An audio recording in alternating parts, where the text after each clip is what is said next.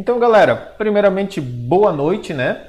É, mais uma live, live 32, Viver de Segurança Eletrônica, né? Essa é a nossa live aí de quase toda terça-feira, né? Era para ser toda terça-feira, mas a gente acabou é, pulando algumas aí. Mas toda terça-feira à noite, essa nossa live, já estamos na live 32.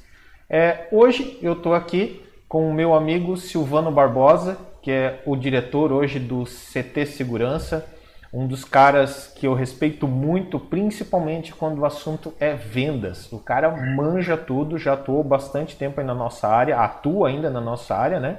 E eu também vou deixar ele se apresentar. Então eu convidei ele. Na semana passada até a gente participou, na realidade o Silvano fez um treinamento de vendas, me convidou para participar com ele. É, participei lá, foi muito legal e eu acho que a gente consegue trazer algumas informações de lá para cá e depois também pedir para o pessoal acessar lá todo o conteúdo do, CC, do CT. É, Silvano, é, apresentação, se apresenta, fala quem, quem é você, de onde você vem, qual que é a tua experiência aí no nosso mercado de segurança eletrônica. Legal. Bom, eu vou começar fazendo o que a gente chama de venda minuto, né? É, mas depois eu vou, eu vou explorar um pouco mais. O que, que é a venda minuto, galera? Um pitch elevator. A venda minuto. Oi? Um pitch elevator. O pitch elevator, né? Que às vezes o pitch elevator tem que ser mais rápido ainda, né? Mas a venda minuto é, é você ter 60 segundos ali, em média, para poder se apresentar, passar o recado e começar a encantar quem está do outro lado, né? Mas a primeira coisa que eu quero que vocês dê, fiquem muito claro é que eu não, eu não sou um vendedor de formação. Eu aprendi, estudei, mas eu sou técnico. eu estou aqui com esse colete, né, gel no cabelo, porque hoje o cabelo não estava doutrinável, com a quarentena não está dando para cortar o cabelo, né? Então o cabelo não está doutrinável, está muito difícil aqui o negócio do cabelo, então gente tive que usar gel, coisa que raramente na minha vida eu uso. Mas a venda minuto é você pegar ali 60 segundos e conseguir dali fazer a sua apresentação para quem está do outro lado. Então, vamos lá.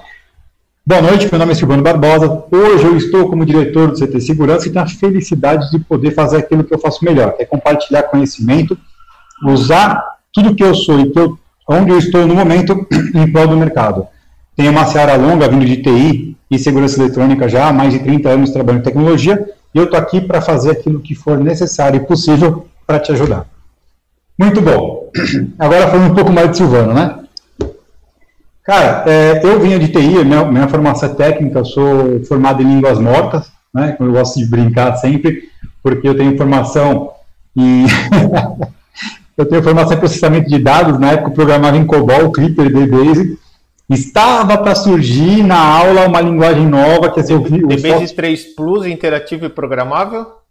Não, era DBase 2 ainda, era mais antigo, porque não, ia entrar ainda, cara, o Fox, que veio antes do Visual Basic né? Então era 100% código de linha lá, e logo naquela época eu já estava trabalhando com TI, é, meu, eu montava computador para mambeiro, né? O cara trazia do Paraguai, trazia dos Estados Unidos, a gente montava lá uma porrada de PC, vim na área de TI durante muito tempo, e aí entrando na parte de línguas mortas, né? Também sou formado em instrutor novel, quem souber que é novel aí vai ganhar um prêmio, né? É, e é uma, já é uma coisa que também já caiu em desuso faz tempo, mas, é, cara, certificado Microsoft, asterisco, ponto asterisco, Citrix, enfim.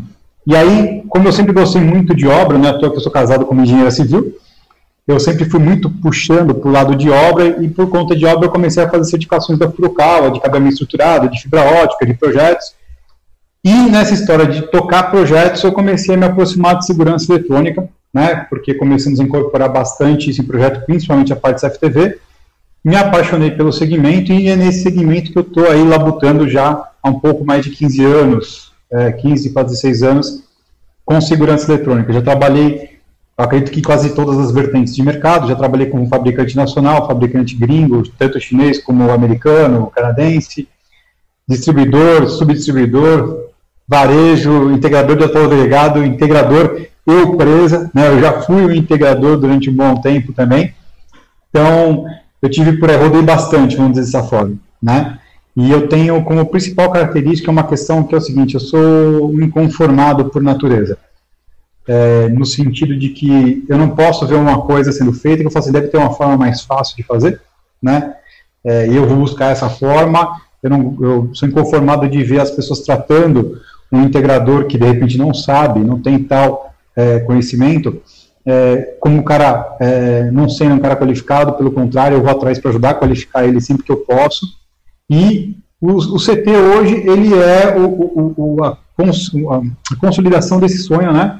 A baita oportunidade que, através do Christian, a gente conseguiu ter aí para o mercado, de consolidar essa ideia de ter um lugar onde a gente pode estar tá criando mais pontes ainda, né? Ponte do fabricante com o integrador, o integrador com outro integrador, e, e inclusive graças a CT, essa minha amizade mais recente aí com o Wagner, que eu também admiro pra caramba, eu, eu tenho uma, gosto muito de alguns pontos da cultura asiática, né, japonesa, e um dos principais que eu gosto é justamente a questão do, de como eles tratam o professor, né? No Japão, o professor ele é a única pessoa de todo nível hierárquico japonês que não precisa é, fazer reverência para o imperador, o imperador faz reverência para ele.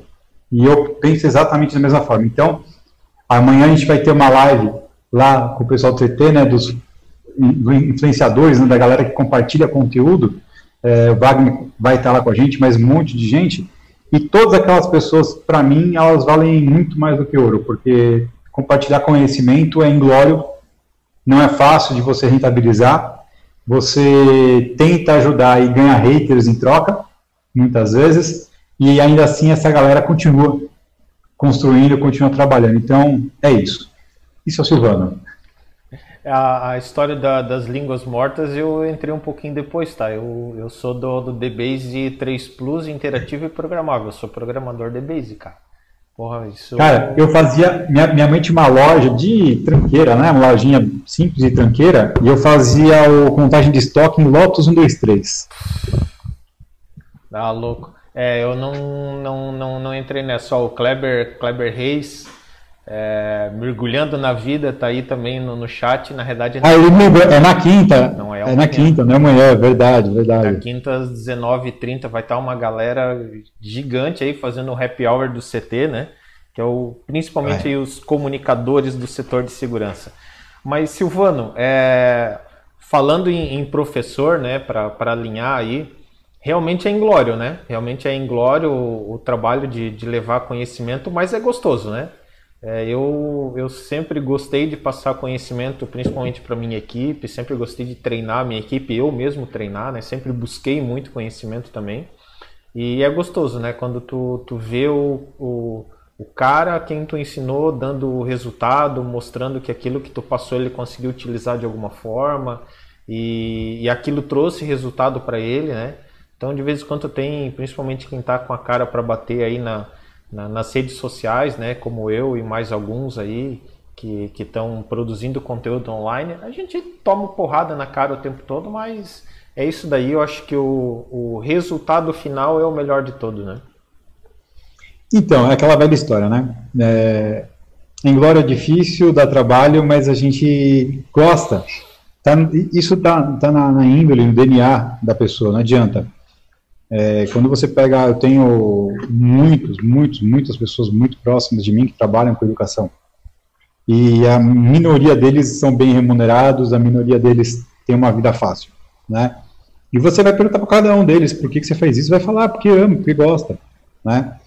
Tem gente que fala que ensina quem não sabe fazer, né? Também existem muitas pessoas que falam isso. E existe um fundo de verdade nisso, né? Existe um fundo de verdade porque muitas vezes a gente é muito melhor ensinando do que fazendo.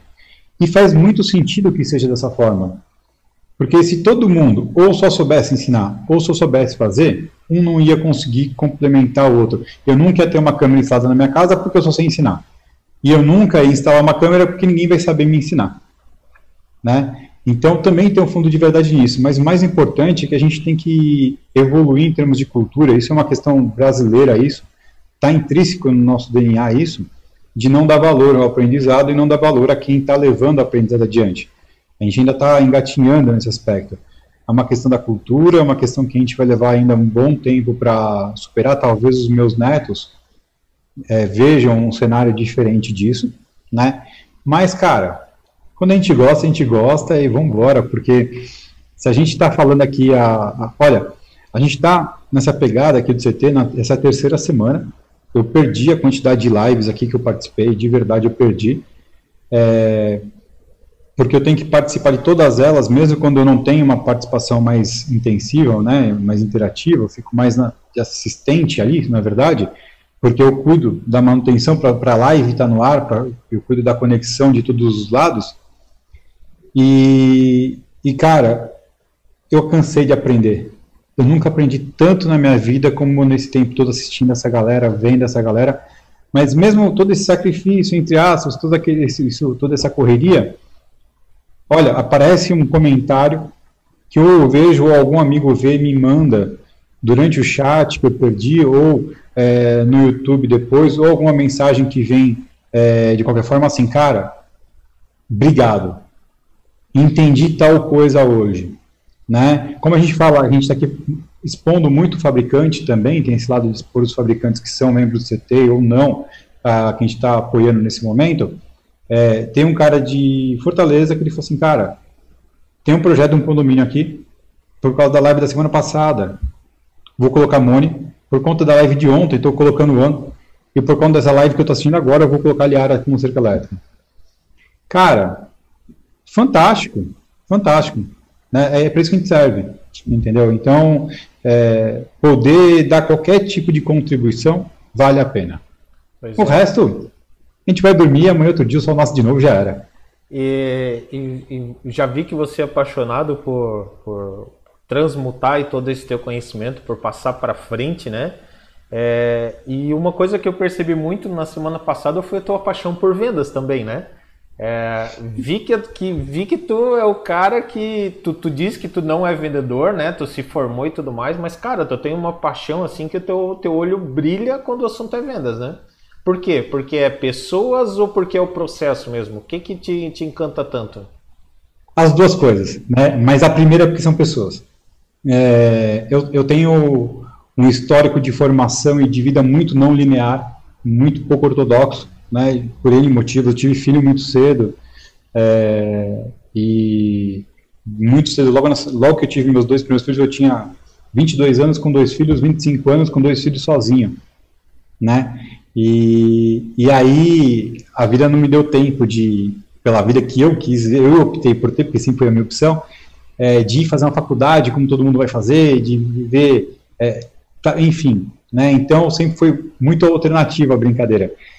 E aí esse caminhar sempre me, eu sempre tive uma, uma queda, eu sempre tive uma facilidade muito grande pela área técnica, né? E porque eu sempre falei muito, nem sempre falei bem, mas eu sempre falei muito, as pessoas sempre falam assim, ah, você vai trabalhar com vendas, você vai ser vendedor.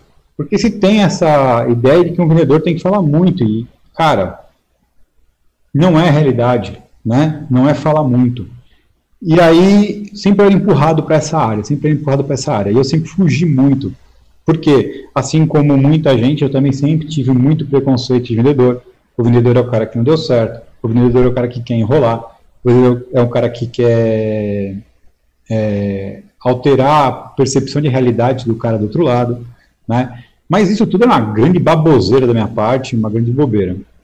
Com o amadurecimento, né, crescimento dos filhos, é, um outro filho que eu também tenho pequenininho, eu, e eu sempre me relacionei muito com o ser humano, minha formação de vida foi escoteira desde os 6 anos, 5, 6 anos de idade, então eu sempre tive muito contato com o ser humano de uma forma muito próxima, de formar né, um ser humano, mesmo antes de eu ser um de verdade, é, eu sempre me estive muito perto das pessoas. E, e são dois mundos muito malucos, né? Porque a gente está falando de exatas de aqui, aqui um lado, né?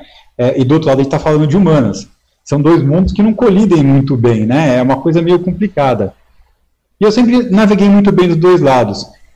E justamente por ter tido o filho tão cedo, essa foi a graça da história, essa foi o grande ganho da história. Eu sempre fui muito levado a questões da psicologia, da pedagogia, para poder educar os meus filhos, porque eu não tinha pedagogia para educá-los, eu era uma criança ainda também.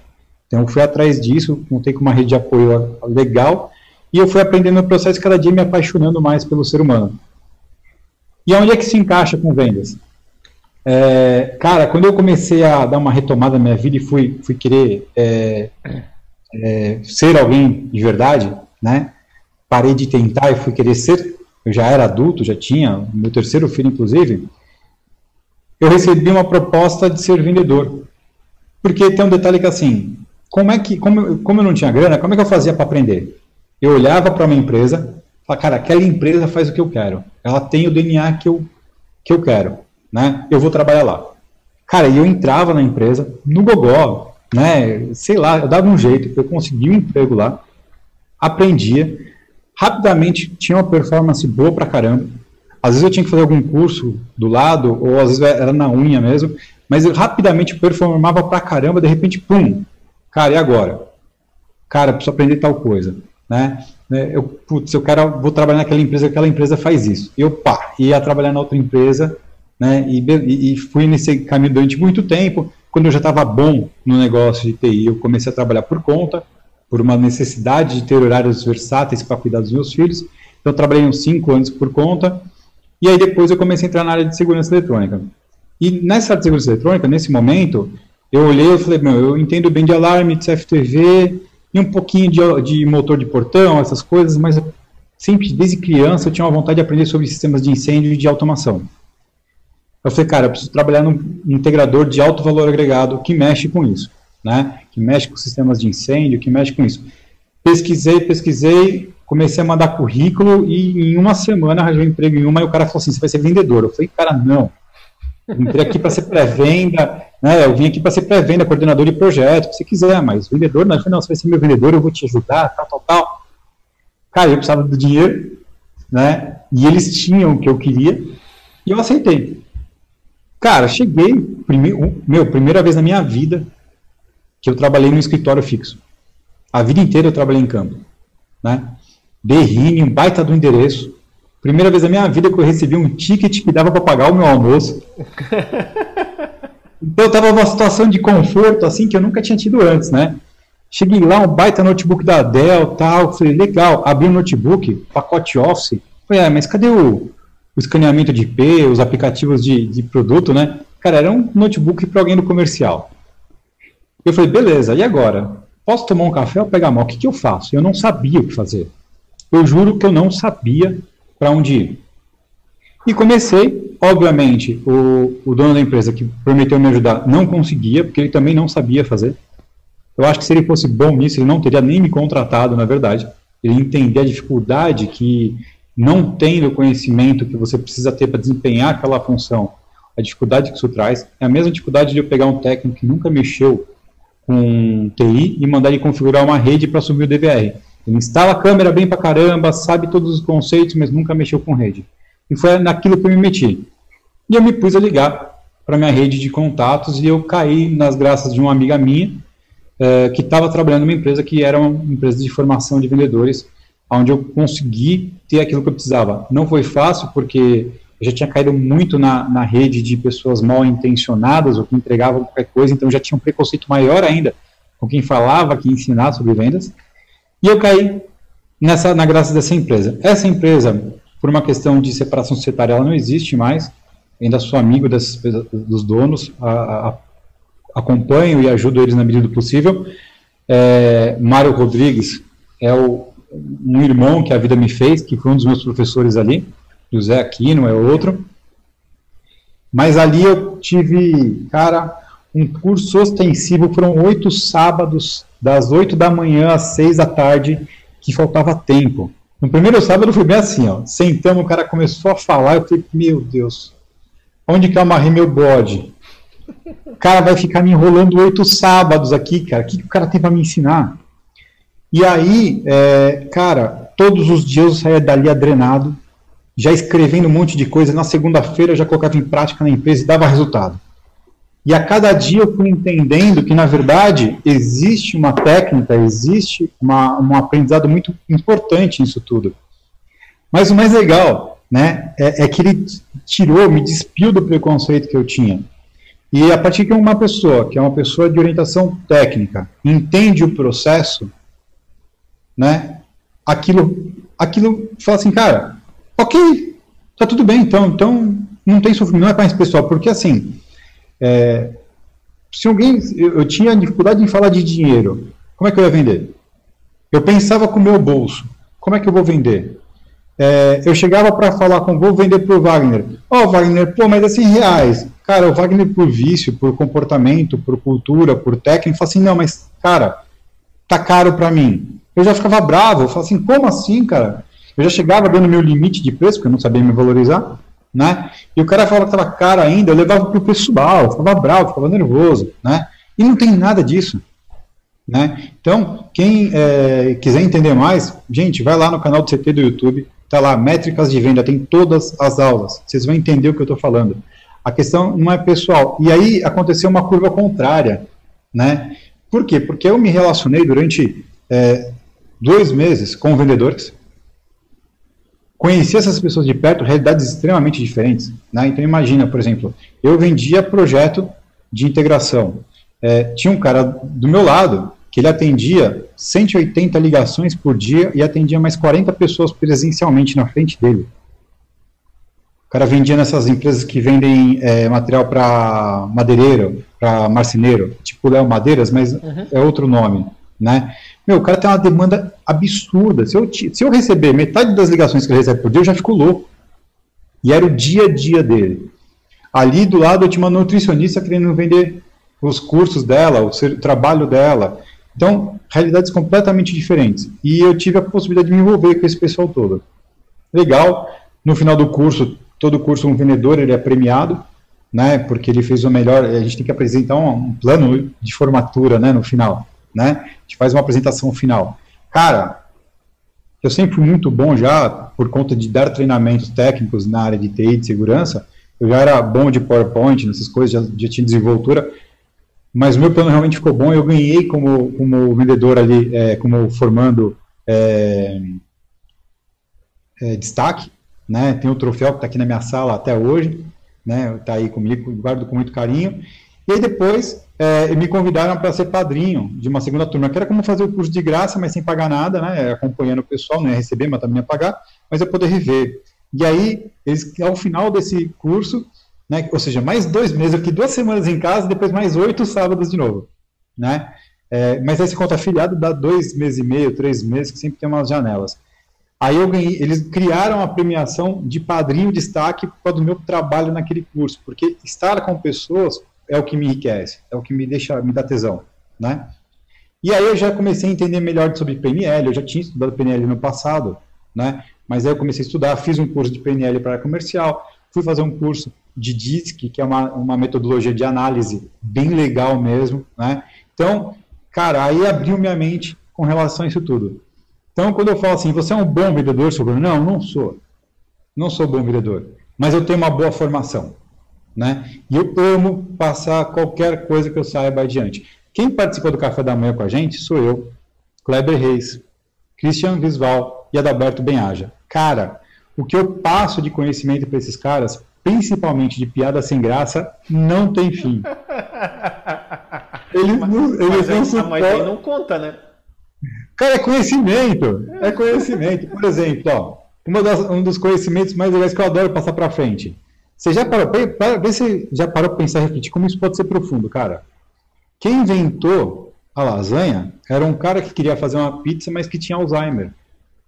Porque ele começou lá, ó, massa, presunto, queijo, massa, presunto, queijo e foi indo, né? Então é nesse nível, cara, mas é, é, é, isso é parte do meu DNA, né? Eu gosto de, de falar com as pessoas e quando a gente fala desse curso de venda, eu sei o quanto ele me transformou, porque um dos maiores ganhos que eu tive não foi só uma performance melhor na área de vendas, porque eu continuei ligado às áreas técnicas. Eu sempre continuei atuando depois disso, como pré-venda, como pós-venda. É, eu sempre tive ligado a venda de alguma forma, mas muito mais ministrando a área técnica, né? Porque foi aí que eu entendi o meu DNA. É o conhece-te a ti mesmo. Né? Então, ter estudado isso tudo, além de ter me ligado, aumentado muito mais o meu link com relação aos outros seres humanos, a me ligar às pessoas, ele fez com que eu reconhecesse naquilo que eu sou bom. Então, por exemplo, se eu pegar um hunter, por exemplo, o que, que é o hunter, o que, que é o farmer? Né? O hunter é aquele vendedor que ele, todos os dias ele acorda com a faca nos dentes, pronto para pular no navio inimigo para pegar o ganho dele do dia. Ele tem que matar o leão todos os dias. Esse cara, todo dia, tem que estar com a adrenalina alta, tem que estar ligado. É um cara que é um networker profissional, o cara tem uma rede de relacionamentos gigantesca e assim por diante. Quando você pega o, o farmer, ele tem um perfil mais introspectivo, mais interno dentro da empresa, é um cara de relacionamentos, né? É um cara que ele não vai vender 30 vendas no dia, ele às vezes faz uma que vale por 30.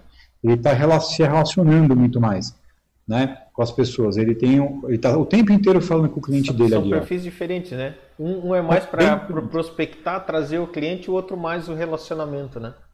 Exatamente, entendeu? Então, é, eu não tenho esse perfil hunter, eu não sou um hunter. Eu também não sou um farmer, porque é pacato demais para mim. Eu estou no intermediário. Então, esse foi o primeiro entendimento que eu cheguei. O segundo entendimento que eu cheguei foi o seguinte: eu sirvo para vender qualquer tipo de coisa? Cara, eu consigo. Que depois que você aprende a técnica, você consegue. Mas, para que quer vender? E aí acho que vem a primeira lição da noite. Vender é ajudar as pessoas. É isso que é vender. Vender é ajudar as pessoas com aquilo que eu tenho na minha mão de melhor. Então, quem é o Silvano? Como eu posso ajudar melhor as pessoas? Cara, eu sou muito bom na hora de falar sobre produtos, falar sobre formação, falar sobre técnica. Então, legal. Então, eu vou fazer o quê? Fui trabalhar em empresa onde pudesse exercer isso. A última que eu trabalhei antes de resolver encarar aqui o CT junto com o Christian, era uma empresa de controle de acesso canadense, né? E eu fazia a venda, a pré-venda, né? Aqui e acabei fazendo a América Latina inteira, cuidando dessa parte como um todo. Mas, ou seja, eu estava falando de um produto. Porque para mim, vender esse produto a partir do momento que eu estou falando dele tecnicamente é fácil. É fácil, né? E isso é uma chave que todo mundo que é técnico tem. Todo integrador, todo cara que sai de manhã com uma chave de fenda, uma chave de fio, Cat, uma mochila, ele tem essa possibilidade, essa riqueza. Só precisa aprender a explorar melhor. É, eu, eu advogo aí nessa, nessa mesma tese que o melhor vendedor é o técnico. É o cara que realmente conhece do produto, né? conhece a fundo e, e ele está, na maioria das vezes, ele está preocupado em realmente entregar o melhor para o cliente, né? entregar a melhor solução, resolver o problema do cliente da melhor forma. Né? Independente, muitas vezes, é, perdendo até venda, talvez, né? Ou, ou não se atentando a alguns detalhes. E esse cara, se ele tiver a, a base de conhecimento necessário, ninguém mais segura. Então, mas, e aí tem umas pegadinhas né, que a gente vai aprendendo. Por exemplo, é, o melhor vendedor é o técnico, né? Depende. Aí depende do técnico, depende da, da empresa. Tem ah, empresas, sim. por exemplo. É, tem empresas, por exemplo, que eu já falo assim: escuta, por que, que vocês não abrem a, os ouvidos um pouco mais para o técnico? Não, porque se a gente deixar o técnico vender, ferrou, o cara vai querer empurrar um monte de coisa, vai atravessar a própria empresa, não dá certo. Eu falei, não, tudo bem. Entendo que pode acontecer isso. Não que vai, mas que pode. Mas ouvir o técnico já é o suficiente. Por quê? É, eu, eu, entrei na mesma empresa em duas posições diferentes. Uma vez como vendedor e outra vez como, como solucionador técnico do problema dos caras. Quando entrei como vendedor, tive a recepção de um vendedor. Que o cara já me recebe e fala assim: hum, esse cara quer me vender, então eu já estou precavido, eu já estou amparado aqui para. Já tem um escudo na minha frente. Já tem um preconceito, né? Já tem uma proteção formada, né? Cara, eu entrei na empresa dele, atravessei duas salas e fui para a sala de reunião e dali eu fui embora. Acabou. Quando eu voltei nessa mesma empresa dois anos depois, mas nesse momento eu estava ali como solucionador, como um técnico, ele me levou para a empresa inteira. Eu andei a empresa dele inteira. Ele não tinha nenhuma prerrogativa de não de me esconder alguma coisa, não tinha escudo. Ele queria ajuda. Né? Ele, ele falou assim, cara, você é o cara que vai me ajudar a resolver o problema. E ali eu mapeei, através de uma visão sistêmica bem apurada que eu desenvolvi com o tempo, e isso todo mundo pode desenvolver, ali eu mapeei umas oito oportunidades de venda. Eu poderia ter vendido porque a minha empresa me permitia isso, né? É, Porém, o que, que eu fiz? Eu levei para o meu comercial, até para valorizar a minha relação com o comercial, eu falei, olha, mapeei isso, isso, isso, isso, isso, isso, isso. Cara, desses oito pontos, ele me deu mais cinco de imediato. Então, o, o técnico, quando ele vai lá na, no cliente, ele tem essa abertura, né, que normalmente o vendedor não tem, ele está vendo coisas que o vendedor não vê. Se ele souber, se ele tiver abertura e souber transmitir isso para o vendedor, e os dois trabalharem em parceria, os dois departamentos trabalharem em é, trabalhar em parceria, cara, a empresa vai ser um sucesso. Se esse vendedor vai ganhar parte da comissão, vai dar parte da comissão dele para o técnico, se o técnico vai ter uma remuneração fixa por isso, aí, aí cada empresa vai entender como ela funciona melhor. Mas que o técnico tem essa condição, sim. E aí, falando do mundo onde a gente está hoje, no, do Brasil, onde boa parte desses integradores são uma empresa, não uma empresa, né? São uma empresa que é ele, às vezes ele o filho, ele a esposa, coisa do tipo. Num mundo como esse, você tem, a gente não basta saber entregar o produto final instalado. A gente tem por obrigação conhecer mais três coisas. A primeira coisa é regimes tributários, a parte contábil. A gente tem que saber. Se a gente não souber, cara, a gente vai ralar de trabalhar e vai perder dinheiro pagando imposto, pagando contador errado, ou deixando de pagar e pagando multa depois. Então a gente tem que saber isso, é, é mandatório. Segundo ponto é saber comprar. Porque muitas vezes você compra mal e perde o dinheiro que você achou que ia lucrar. E o primeiro ponto é saber vender. Né? E saber vender, gente, é, cara, se eu aprendi, qualquer um aprende. De verdade, eu não, eu não tenho nada de diferente. Né? É, é, uma, é uma coisa simples. De novo, assiste o curso, tem uma partezinha lá, mas é, é fácil. Saber vender, você se despir de julgamentos, você se despir do que você acha que o outro está pensando. O cara que está do outro lado, se ele te deu a oportunidade de falar com ele, é porque ele precisa ouvir, ele quer ouvir. Então vamos falar com ele, né? Vamos entender a dor, vamos entender o que está pegando e vamos construir uma relação de ajuda lá dentro. Se houver esse sentimento genuíno na ponta da lança, você vai ter sucesso. Em maior ou menor grau, não importa, mas você vai ter sucesso. Agora vamos, vamos juntar tudo aqui e vamos para o cerne dessa nossa live, que é o cliente que só quer preço.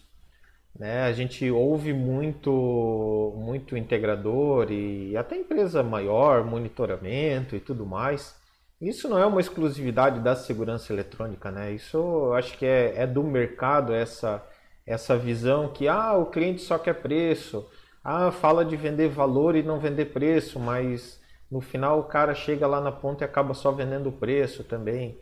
É, eu acho que tudo, tu já passou, acho que por quase todos os pontos que são importantes também para a gente definir isso daí, né? É, porque tendo todo esse conhecimento técnico, sabendo fazer todo esse dimensionamento e tudo mais, e entendendo a necessidade do cliente, o preço já começa a ser uma segunda opção, né? já, já começa a não se tornar uma referência. Talvez quando tu está lá como vendedor, o cliente está te vendo como vendedor e começa a querer saber de preço. Mas quando tu está lá para solucionar problema, eu acho que isso daí já, já muda de figura, né? O que, que tu me fala dessa. Me fala especificamente o que, que tu acha do cliente. Qual que é o perfil do cliente que muitas vezes o, o, o, profissional fala assim: ah, esse cliente só quer saber de preço. O que, que tu acha desse, desse tipo de cliente? Tu acha que realmente ele existe? Ou, ou é só uma fantasia que a gente coloca pela nossa incapacidade de vender o, o valor? Cara, vamos lá. Ele existe. Ele existe, mas ele é mais conceitual do que realidade. Por que isso? Porque você vai encontrar com o cara que quer preço, normal, né? Você vai encontrar com isso. Mas o cara que quer preço, ele, geralmente ele é vítima de algumas coisas, né? Ou ele é vítima porque ele não foi bem atendido anteriormente, ou ele é vítima porque não fizeram um bom trabalho antes, ou ele é vítima porque orientaram ele mal. Ah, Silvano, você nunca pegou um cara tão casca de ferida a ponto é, de que o cara é assim mesmo, ele quer preço porque ele quer preço, né? Eu vou responder para você só, o seguinte. Só pelo prazer de pagar mais barato do que todo mundo. Exato, falar, exato. Oh, esfolei o vendedor. Exato, cara. Aí eu vou te responder o seguinte: não, eu nunca peguei. Talvez ele exista, tá? Mas eu nunca peguei. O que eu peguei foi clientes que eu não consegui converter. Eu não consegui trazer de volta. Entendeu? Eu detectei em alguns momentos até qual era o trauma, qual era o problema, mas eu não consegui fazer o caminho. Eu não tive sucesso na venda porque eu não consegui, através da minha conversa com ele, das minhas ações, reverter o quadro. Eu vou dar um exemplo muito claro aqui é, de, um, de onde eu comecei a entender isso, né? Uma situação lá atrás, é, quando eu trabalhava com TI ainda. Eu fui atender uma empresa que até hoje sou apaixonado por ela, é, não tenho mais relação com as pessoas dessa empresa porque a vida distancia, né? chamada Lock Engenharia. Muitos de vocês devem conhecer. A Lock é uma empresa que ela está aí com 30 anos de mercado. Eu participei, eu fui no aniversário de 18 anos dessa empresa, porque eu tava, acabei caindo tão dentro da vida dessa empresa que eu era tratado como funcionário. Mas eu era um terceiro, foi na minha época de autônomo isso. E quando eu comecei a cuidar deles, uh, cara, o mouse tinha bolinha, né? Embaixo. Tinha que tirar o para dar uma limpadinha. Não, além da bolinha, ele tinha rola, os rolamentos onde a bolinha rolava, tá certo? E aquilo lá juntava uma sujeira desgraçada. Não tem jeito. E eu passava, eu perdia muito tempo lá abrindo o mouse e limpando, cara, para o pessoal poder trabalhar. É, e eu, eu não conseguia, cara, na época, nove reais para comprar o um mouse. Eu não conseguia que uma empresa que estava ali, na Tabapuã, num baita endereço, só fazia obra de luxo, eu não conseguia que eles comprassem um mouse. Mas foi logo que eu entrei isso lá, logo que eu comecei lá. Eu falava assim, cara, ah, cara, preciso comprar mouse. E o dono da empresa, não, não quero saber, se vira, se vira, se vira, e assim era. Beleza. Deu três meses que eu estava dentro da empresa, eu já tinha conseguido botar muita coisa em ordem, né, que ela estava realmente bem deficitária lá nas coisas, eu consegui botar muita coisa em ordem, e o dono da empresa virou para mim e falou assim, eu tinha três, três, três para quatro meses na empresa. Ele falou assim, Silvano, o que que você coloca, vamos supor que eu te desse carta branca agora, né? O que você precisaria fazer para isso daqui funcionar assim, ó, filé. Eu falei, olha, eu precisaria de um final de semana, sem ninguém acessando, porque a gente tinha muito acesso remoto das obras, precisaria de um final de semana e eu precisaria trocar alguns computadores. Ele falou assim, por quê? Eu falei, final de semana porque eu vou formatar teus servidores, eu vou fazer tudo de novo. Porque eu tenho uma herança muito mal feita lá, não dá mais para arrumar, eu fico tipo pateta naquele buraco, aquela parede que sai vazando água, Fico tipo pateta ali tentando, tentando tampar. Uma hora vai estourar, mas eu estou me segurando aqui por enquanto. E a gente tem muito computador que não tem mais o que fazer mesmo. Ele falou assim: ah, quantas máquinas você acha que eu trocar? Eu falei: 23 máquinas. Dessas 23, algumas eu vou tirar peças dela e colocar em outras para melhorar elas. Aí elas vão ficar boas. Né? Eu já tenho tudo isso contabilizado. Ele falou: me passa. Eu passei e já viu, ele no mesmo dia voltou a ordem da compra e execução de tudo. Eu falei: caramba, né, cara? Pô, show né? Consegui, fiz, puta, foi uma revolução assim na empresa, as pessoas, tinha gente que era estressada, ficou menos estressada por conta disso, foi muito legal. E aí depois eu já estava com um ano com eles, um dia eu falei assim, ô Marcelo, o que, que te fez mudar de ideia? Eu falei assim, cara, eu não acreditava em tecnologia em TI, porque todo mundo que passou lá só me prejudicou, só colocou porcaria, só me deu problema. Você foi o primeiro cara onde eu vi que um real colocado vale a pena. E aí eu falei, vale a pena investir agora então em tecnologia. E eu não me arrependo até hoje. Tanto que eu fiquei três anos e pouco com eles direto, né? É, até eu sair desse segmento. E foi muito, foi muito legal tudo isso. Então, o que acontece é que muitas vezes você vai vender numa açougue. Cara, vou vender um CFTV no açougue. Quantos caras já não devem ter passado por ali e tratado o cara mal? Feito coisa errada. Não entregou o que cumpriu. Né? Qual é o estigma que nosso segmento tem? É igual mecânico, cara. É igual mecânico, né? E é esse trabalho que a gente está se juntando para mudar agora, mudar esse estigma. Então, o que acontece? Quando eu pego um cara casca de ferida, um cara que é preço por preço, a primeira coisa que a gente tem que fazer é conversar, ter paciência e conversar. E, aí vai a questão da, do, do, de analisar a solicitação dele, né? Então, o cara quer preço por preço, tá bom, legal. Eu posso perder a venda, não me, não me importo em perder venda, né? Mas eu vou cansar o cara de conversar. Ele vai me falar qual é a solução técnica que ele está imaginando para o negócio dele. Por que, que ele imagina que aquela solução técnica é o ideal para ele? Aí eu vou pegar tudo que eu tenho para oferecer e vou casar as duas coisas, vou construir uma solução técnica ideal entre o que ele imaginou e o que é legal, o que existe disponível no mercado e que vai funcionar bem para ele. Depois que a gente fizer esse trabalho como um todo, ele pode me perguntar de preço a cada 5 segundos, cara. Não, vou falar. Depois que a gente fizer todo isso junto, aí eu vou falar assim, legal, cara. A minha proposta para você é essa, tá aqui, ó. E se ele fala assim, tá caro, eu falei, não, não tá caro, tá do tamanho do que você precisa. E aí é outra história. Como eu falei antes, teve cliente que eu não consegui fazer essa volta e trazer de volta. Teve. Teve sim. Muitas vezes o próprio cliente não dá, não dá essa abertura, né? Ele tá tão, tá com uma, uma carapaça, tá, tá com tá com uma proteção tão grande que ele também não, não entra no, no jogo, né? Ele não, ele não, não é quer é isso, ouvir, não. ele não quer ouvir a solução muitas vezes, né? É porque é, é, quando o cliente pega já, ele já, aí entra o cara que foi mal orientado, geralmente. O cara que foi mal orientado, que às vezes está ali te chamando só para fazer uma composição de preço, para justificar para a mulher dele que o amigo dele é mais barato, uhum. né? Então, o cara que ele quer, ele já sabe o que ele quer, já sabe de quem vai comprar, ele não te abre muito mesmo. Não. Ou ele é mais ignorante, ou ele é mais fechado, né? Mas, de novo, dá. Vai ser 100% das vezes que a gente vai conseguir converter? Não, não vai. Mas o legal é, é, E aí é a parte que eu sou apaixonado por vendas, cara. É esse. Meu amigo fala que eu gosto de jogos mentais, né? É, é, é, é essa hora do exercício. Entendeu? Por quê? Putz, o cara não vai comprar de mim. Parece que não. Mas eu não, vou explorar até o final. Não, eu já tenho. Exato. Eu vou até o final. Mas, Silvano, por que você vai até o final se de repente você já tem a certeza que você não vai vender para ele? Porque esse cara vai ser meu exercício. Eu vou me exercitar com ele. Porque aí vai chegar uma hora que eu vou pegar um cara que está um pouco mais aberto, vou estar tá tão afiado que vai ser que nem faca quente na manteiga. Entendeu? A hora que o cara perceber, ele vai estar me agradecendo pela oportunidade que eu estou dando para ele. Né? E, então, isso é, é interessante. Então, que, o cara que... Mas será que esse mesmo cara que, que tu já chegou lá é, entendendo que ele não ia comprar, que ele já tinha um negócio, é, se tu fizer as perguntas certas, né? Que participei da métrica de vendas contigo e posso falar disso. Se você fizer as perguntas certas, tu vai colocar um monte de pulga atrás da orelha dele, que esse cara vai começar a repensar tudo que ele já sabia da vida.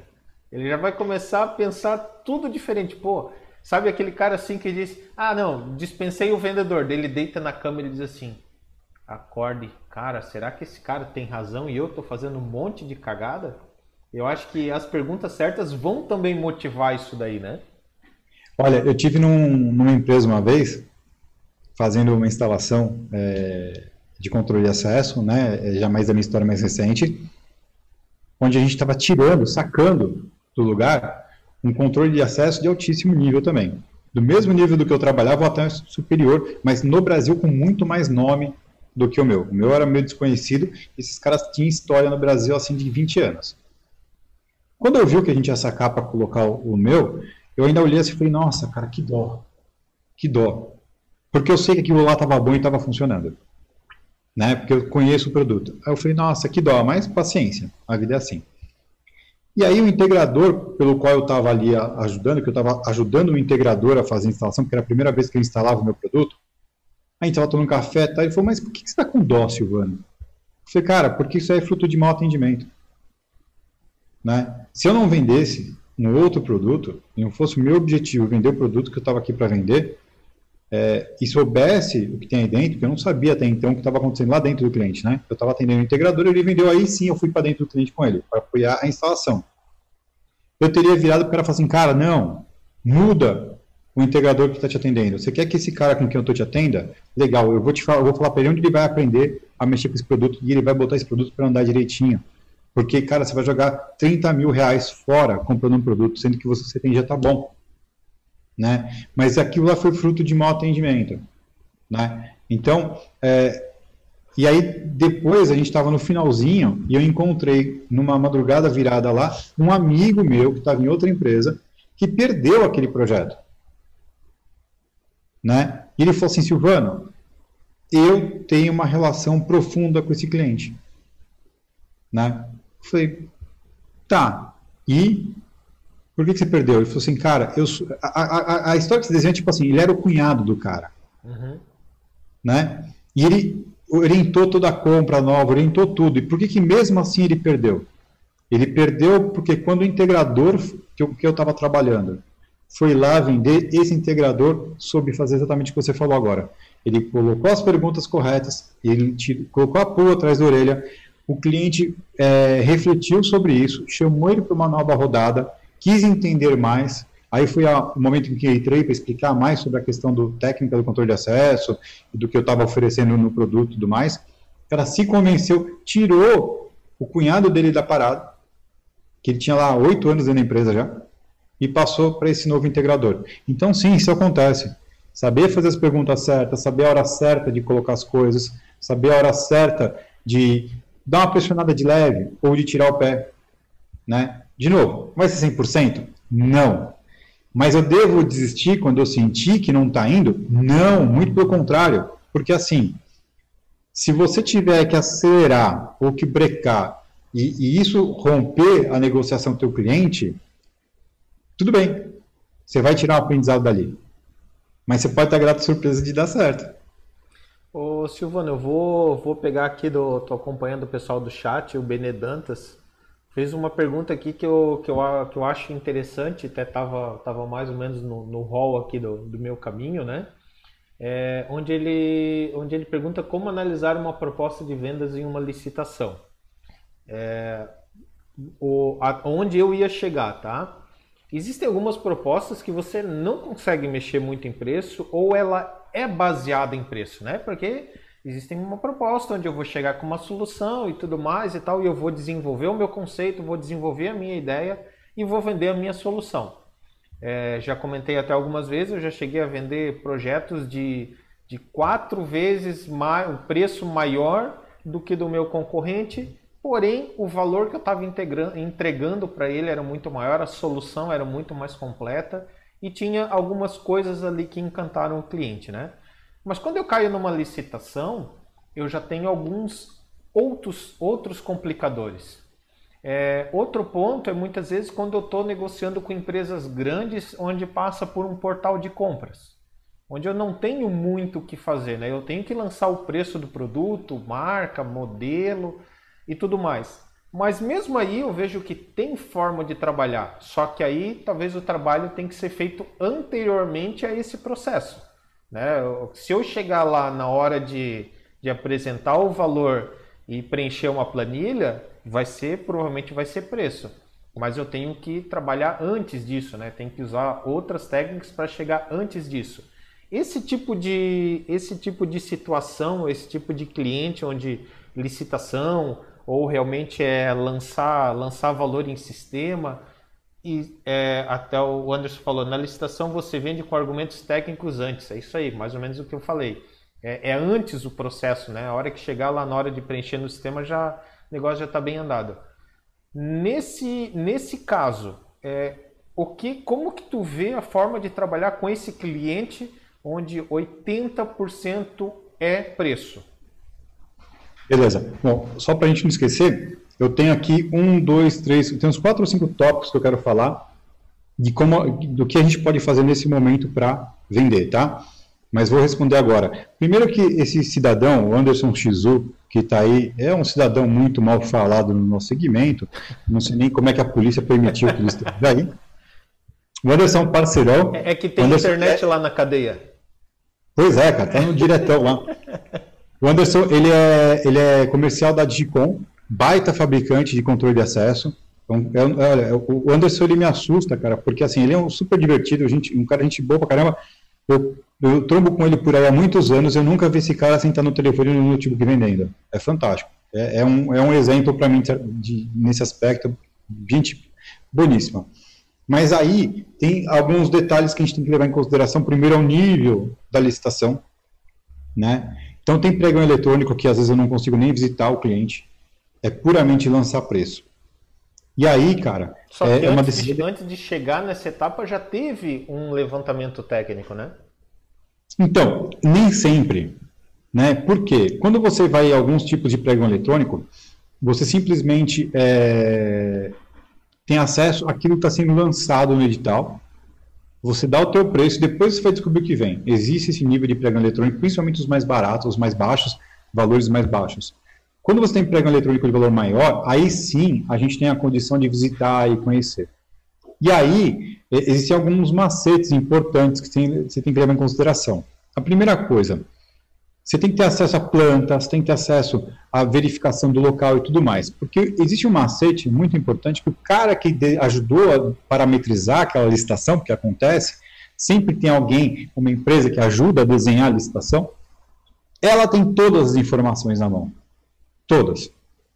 E ela sempre dá um jeitinho de deixar uma, alguma coisa escondida para ser o trunfo dela. Então você tem que visitar a instalação e conhecer bem o que está acontecendo. Vai ver a infraestrutura, vai ver por onde o cabo vai passar, vai ver a tubulação, vai ver como é feito. Vê se não tem nenhuma surpresa. Por quê? Porque muitas vezes a forma como a, a licitação foi desenhada é uma licitação, por exemplo, a 100 mil reais.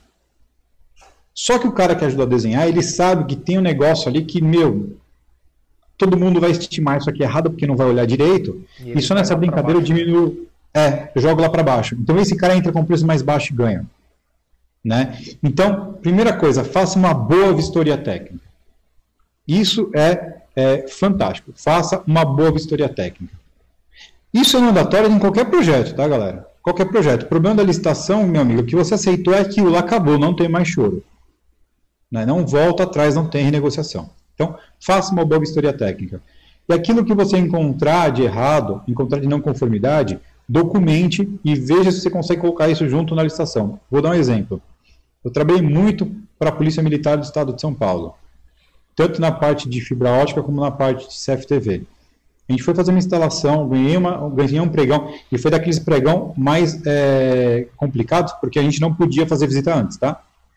Eu ganhei um pregão para colocar lá seis câmeras, nove câmeras, no hospital da Polícia Militar ali na Serra da Cantareira. Eu falo ali como se você conhecesse, né? Se não é de São Paulo. Mas é assim, ó. Vamos colocar o seguinte aspecto, tá?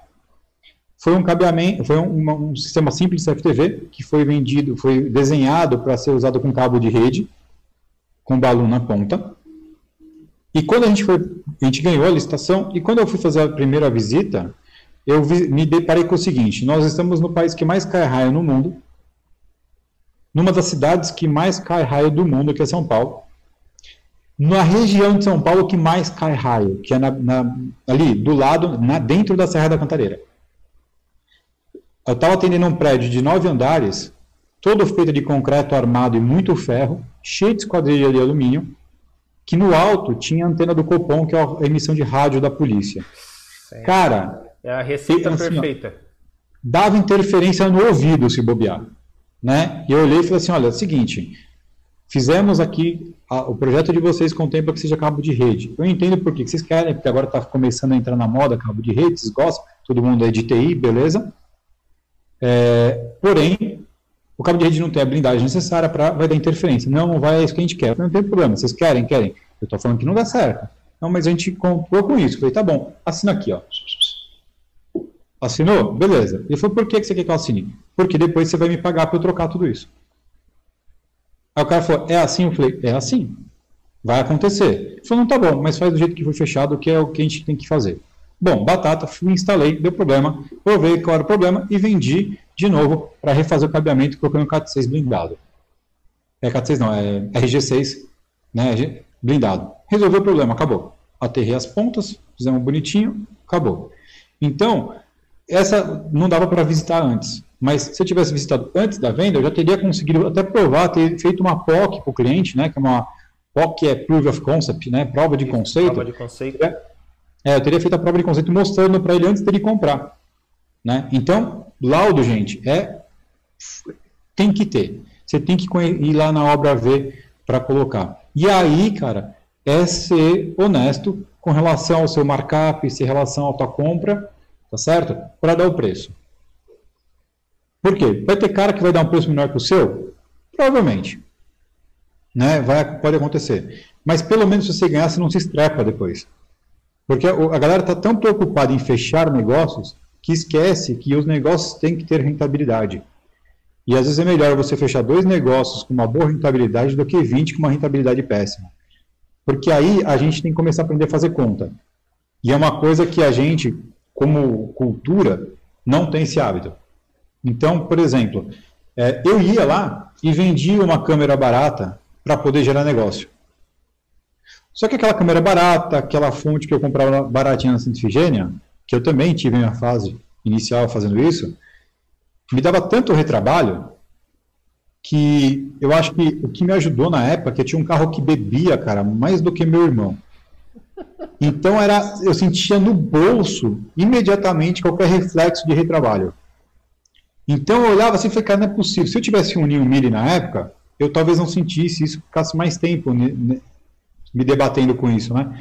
Então na hora eu falei, meu, tá errado isso aqui, né? Pô, eu vendi para ganhar dinheiro, eu tô perdendo já, né? E aí eu fui procurar me informar, fui procurar as fabricantes para aprender, fui aprender, cara, um dos caras que foi é, para mim foi um, nossa, foi um muro de arrimo mesmo, porque foi através do conteúdo dele que eu comecei a me profissionalizar, foi o, o Cláudio de Almeida, né, assim, lendo lá no guia do CFTV, desde a GV 800, verde, azul e vermelha e por aí vai, né, desde aquela época aprendendo lá com o Cláudio Almeida, que eu comecei a prestar atenção e comecei a ter práticas melhores.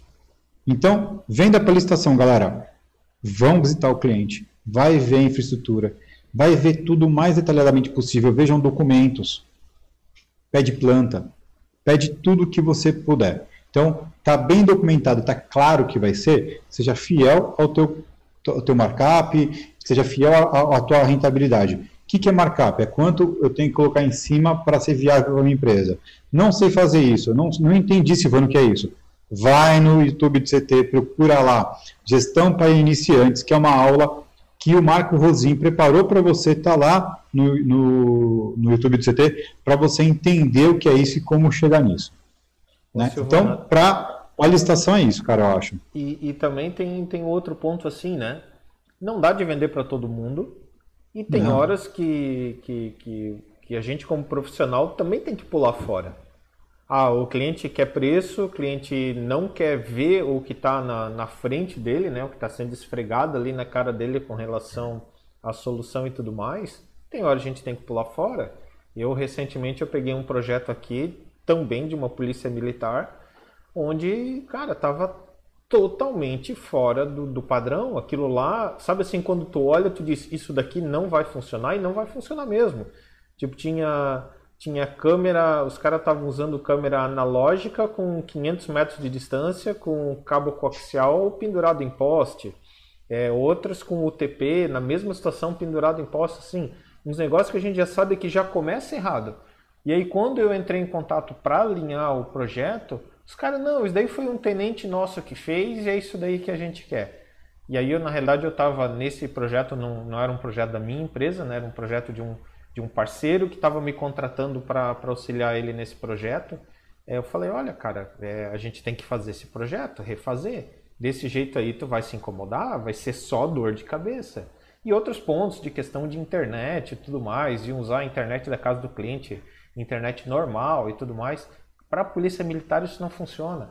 Né? Então chegou um momento de eu falar, cara, assim, ó, é, eu não coloco meu nome embaixo desse projeto. Acho que é melhor tu ou a gente faz como tem que ser feito, ou a gente, a gente salta fora. E aí até eu ia te fazer uma pergunta, sei que tu tem conteúdo para fazer aí, e a hora que tu quiser já coloca, mas eu ia te falar o seguinte, é, tem hora que a gente tem que demitir o cliente, né? Tem, tem, cara. Tem cliente que não presta, cara. Tem cliente que não presta. Aquilo que a gente falou, eu nunca vou vender 100%. Se qualquer, qualquer vendedor do mundo, qualquer um, se esse cara conseguir atingir 70% de aproveitamento, nas vendas, ele, ele não atende, ele não dá conta. Ah, não, existem casos, tem, eu tenho um amigo próximo, né, o, o pessoal, é, tem um vendedor aí de, de network que ele, ele 100% da, cada enxadada dele é uma venda, mas ele é um farmer, na verdade ele, ele tira pedido, a demanda vem para ele, é outra história, tá? Então, você tem que, que, que, que entender que você não vai vender 100%. Né? E tem cliente que não dá, cara, tem projeto que não dá. Tem cara que chega mal intencionado na hora de elaborar o projeto, que é para ver o cara se ferrar e ter que resolver depois. E aí ele vira e fala assim, cara, eu Vendeu contratei é você, agora. cara. E vira. Né? Então, sim, tem cliente que tem que ser demitido. Você está perfeitamente dentro da razão. E, tá? outro, e outro ponto também, quando a gente conhece o nosso perfil de cliente, é, essa chance de acerto também aumenta, né? Por exemplo, eu hoje aqui eu tenho um, um índice de fechamento de, de projeto, de proposta, acima de 80%. Mas por quê? Porque eu estou focado no cliente que eu sei que é o meu perfil também. Né? É o cliente que, que vai comprar o projeto de acordo com o que eu, com que eu vendo. Ele já, já comprou a ideia até antes de me chamar. Então acaba, acaba aumentando. Eu tenho só, eu quero já aproveitar já passar algumas perguntas aqui que estão colocando no chat para tu juntar com o teu conteúdo aí. É o Thiago Evangelista. Com a área de segurança sendo assumida por outros setores, como por exemplo a TI, muda a técnica de venda ou não faz diferença? Bom, primeira coisa, esse Thiago Evangelista é outro cidadão que eu não sei muito bem o que está fazendo agora, toque de recolher já foi. Não, e o pior de tudo é o Franklin Maia, né? Que chega aqui dizendo, pronto, cheguei, começa tudo de novo. Então, é, aí não, não, não, rola, né, Franklin?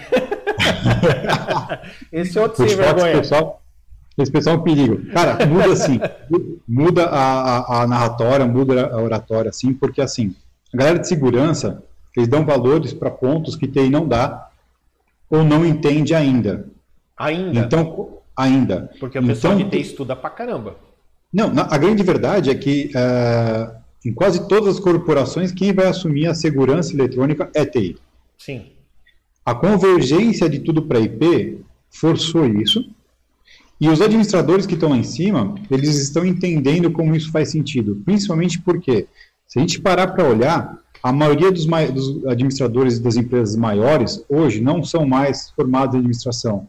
Os caras são formados em engenharia. Engenharia alguma então, coisa a ver com tecnologia, né? É, então esses caras eles têm uma pegada diferente e TI é natural que TI assuma a frente de tudo isso porque está convergindo demais IP, integração de base de dados, um monte de coisa. Então muda a oratória por quê? Porque esses caras eles têm que entender tecnicamente como a coisa vai funcionar, porque eles pensam tecnicamente. Eles não têm conceitos de segurança e eles têm conceitos de lógica. Então a abordagem aí é pela lógica. Então, quando eu vou falar com um cara de segurança, eu falo assim, cara, se eu colocar uma câmera aqui, o que vai acontecer é que o teu segurança vai ficar mais respaldado, ok? Ele vai estar mais em paz. O cara fala, puta, legal, eu preciso dessa câmera aí então. Quando eu for falar com um cara de TI, a abordagem vai ser o quê? Olha só, a lógica das pessoas passando aqui, dos transeuntes, é isso, isso, isso, isso, isso, isso, isso. Colocando uma câmera aqui, ela vai possibilitar esse tipo de visão, a câmera vai captar, vai te levar para o monitoramento, o monitoramento vai ser capaz de fazer isso pela lógica, ou seja, pela sequência de ação, isso. E tem um detalhe: sabe o vigilante que fica lá embaixo? Então, ele não vai ter essa vulnerabilidade. Você remove a vulnerabilidade dele, beleza? É mais um ponto no teu farol de pessoal lá.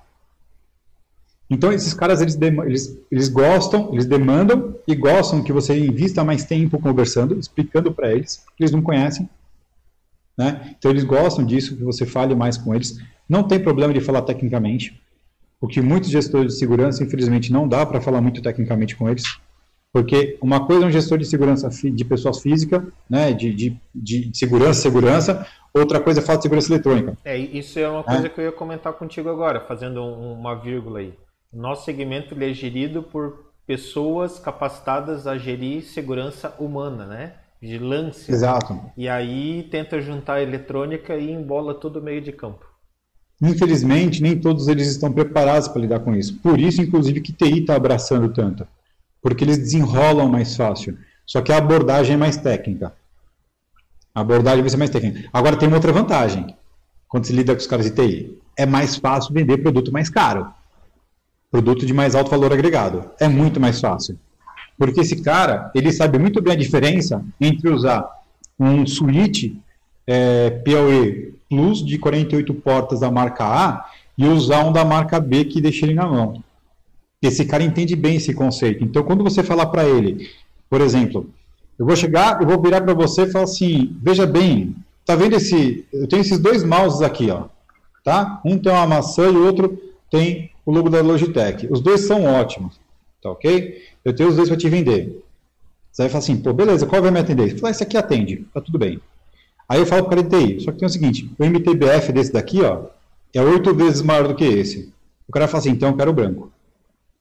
Bom, primeiro vamos traduzir a sopa de letrinha. MTBF, né? É, máximo, é, maximum time between fails, né? Ou seja, o tempo máximo entre falhas. Quer dizer que esse cara aqui é mais suscetível a dar pau do que o outro, mesmo sendo bom. Para o cara de TI, isso já gera diferença. Isso já gera diferença e já é um argumento muito forte para ele comprar. Então a argumentação muda e muda assim. Você quer ir para a próxima pergunta é, lá? É, o set de segurança eletrônica. Segurança. Silvano, ao apresentar o preço para um cliente, qual a sua opinião? Apresentar um valor com uma gordura para negociar um desconto, se o cliente pedir, ou já um mínimo e não dar desconto nenhum? Bom, vamos lá. A primeira coisa é que quando você estuda vendas, a pior coisa do mundo chama-se desconto. Você não dá desconto. Né? Vendedor bom não dá desconto. Esse é, a, é, a, é o argumento de formação dos caras, né? Mas a gente sabe que é uma prática que a gente vai acabar usando, uhum. normal. Né? Então é mais um jargão para quer dizer que é a pior coisa que você pode fazer é dar desconto. Até, até, porque, até porque tem outro lado, né? Chega dando muito desconto, o cliente fala, pô, cara, tu estava me enganando até agora, tu estava me cobrando 10% a mais do que devia, então é isso que tu está me, me dizendo? Cara, se você entrou numa oportunidade, que nessa oportunidade você vai ter um lucro astronômico, astronômico, e tá seguro para vocês, primeira coisa que assim, eu me assusto com isso, então eu sempre dou três passos atrás e reavalio né? Mas se você está entrando, não, nesse aqui eu vou, que o cara é casca de ferida, eu quero ter um lucro muito astronômico, o cara está me pedindo desconto, eu sempre vou dar um, um desconto proporcional àquilo que eu estou vendendo. Mesmo se eu puder dar mais, eu vou, eu vou, eu vou sustentar mentira, se for o caso, até o final, justamente para não cair nisso, porque a pior coisa é cair nisso. O cara fala assim, quer dizer, então que você estava me roubando antes, né? Então, isso é complicado. Mas aí impera muito bom senso, né? Primeira coisa, o que, que é o desconto? Cara, desconto é 5%. Desconta 5%. Se o cara for te pagar à vista, e dependendo do que ele fizer mais, é o quê? 7, 8%? Mas, mas 10%? Não, é, não é desconto, desconto, né? E é condição de pagamento, é uma outra história, né? Exato, entendeu? Mas tudo não, bem, não, você entra é um com custo, essa. custo financeiro que tu está tirando do, do, do, orçamento, né? Exato, exatamente. Então você entra com a gordura de 10, 12% para ter essa maleabilidade, beleza. Mais do que isso, é, você está vulnerável ao, a ficar mais caro o tempo inteiro. Né? Agora, existe o caso daquele cara que você sabe que ele vai te ferrar porque ele tem o prazer de ferrar. Então, assim, eu já passei mais de uma vez por aquela situação do tipo, o ou cara próprio, sai andando assim. Ou o próprio comprador profissional que precisa baixar valor, né? Não, tem é, é, é, outro caso, são dois casos, mas os dois é. precisam ter margem. Exato, mas assim, ó, aquele cara que é FDP, o cara, você sabe que o cara, independente do que fizer, o cara vai sair cantando é, em cima de você. Então o cara vai falar assim: ah, eu paguei 10, mas eu teria pago 12. Aí você pensa com você mesmo: tudo bem, você comprou por 10, mas eu teria vendido por 6. Uhum. Mas esse cara, a relação com ele é tóxica, porque em outra ele te ferrou. Sim. Então aquele é o momento de você equilibrar a balança. Existem relações comerciais que são assim o tempo inteiro. Você vai sempre atender aquele cliente, perder em um, ganhar no outro, perder um, ganhar no outro. Normal. Quando você tem uma relação de, de metas de saving, que é o que você falou anteriormente, é o que, que, é o saving? O Anderson comentou ali, né? Isso, é. O, o que, que é meta de saving? Né? Como nós temos meta de venda para o vendedor, o comprador ele pode ter uma meta de saving, que é o quanto ele economiza nas compras. Tá certo? É, e isso, cara, pode se tornar uma coisa gigantesca. Eu conheço compradores que têm uma meta de saving de 3 milhões por mês. Imagina quanto esse cara compra, né?